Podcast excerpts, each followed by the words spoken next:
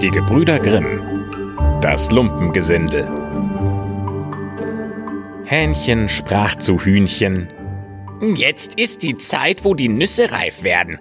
Komm, lass uns zusammen auf den Berg gehen und uns einmal recht satt essen, ehe sie das Eichhorn alle wieder wegholt.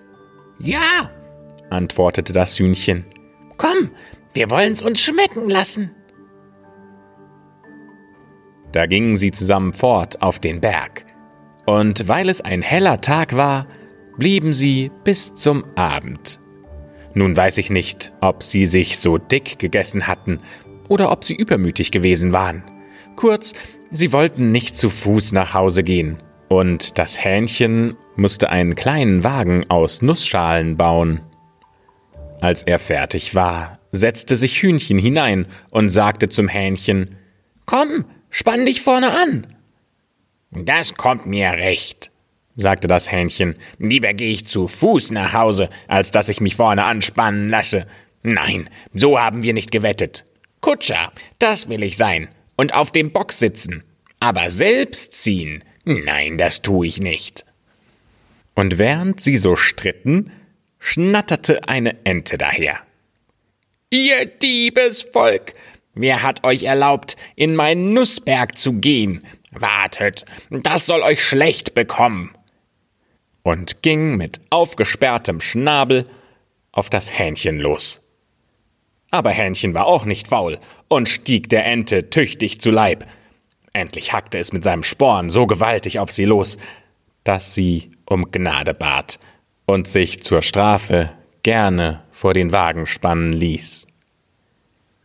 Hähnchen setzte sich nun auf den Bock und war Kutscher. Und darauf ging es los in einer Tour. Na los, Ente, lauf zu, lauf so schnell du kannst.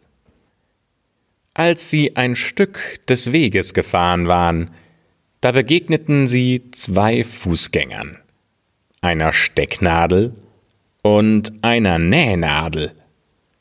Sie riefen Halt, halt, und sagten, es würde gleich stockdunkel werden. Da könnten sie keinen Schritt mehr weitermachen, und es wäre auch so schmutzig auf der Straße, ob sie sich nicht ein wenig auf die Kutsche setzen könnten.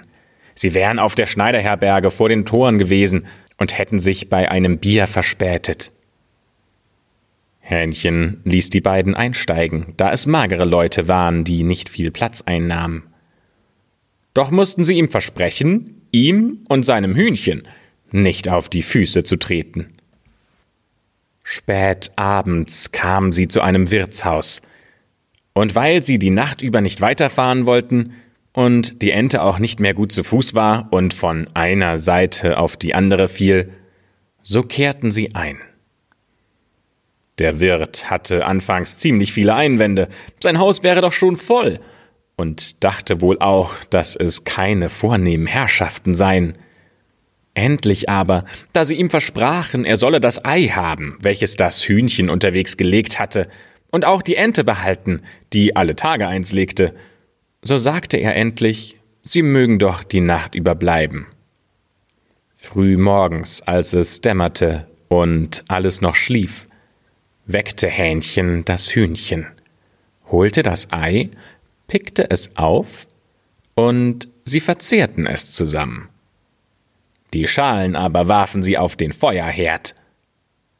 Dann gingen sie zur Nähnadel, die noch schlief, packten sie beim Kopf und steckten sie in das Sesselkissen des Wirts. Und die Stecknadel steckten sie in sein Handtuch. Und endlich flogen sie mir nichts, dir nichts, über die Heide hinfort. Die Ente, die unter freiem Himmel schlief und im Hof geblieben war, hörte sie fortschnurren, machte sich auf und fand einen Bach, auf dem sie hinwegschwamm. Denn das ging schneller als auf dem Wagen. Ein paar Stunden später machte sich erst der Wirt aus den Federn, wusch sich und wollte sich am Handtuch abtrocknen. Da fuhr ihm die Stecknadel über das Gesicht und machte ihm einen roten Strich von einem Ohr zum andern. Dann ging er in die Küche und wollte sich eine Pfeife anstecken. Wie er aber an den Herd kam, sprangen ihm die Eierschalen in die Augen. Heute Morgen will mir alles an meinen Kopf, sagte er und ließ sich verdrießlich auf seinem Großvaterstuhl nieder. Aber geschwind fuhr er wieder in die Höhe und schrie Au! Denn die Nähnadel hatte ihn noch schlimmer und vor allem nicht in den Kopf gestochen. Nun war er vollends böse und hatte Verdacht auf die Gäste, die so spät abends gestern gekommen waren. Und wie er ging und sich nach ihnen umsah, da waren sie fort. Da schwor er sich, nie wieder Lumpengesindel in sein Haus zu lassen, das viel verzehrt, nichts bezahlt und zum Dank auch noch obendrein Schabernack treibt. Das war das Märchen Das Lumpengesindel. Vielen Dank fürs Zuhören und vielen Dank an Yuki, die uns eine E-Mail geschrieben hat, die die Märchen abends zum Einschlafen hört. Viele Grüße an dich, Yuki.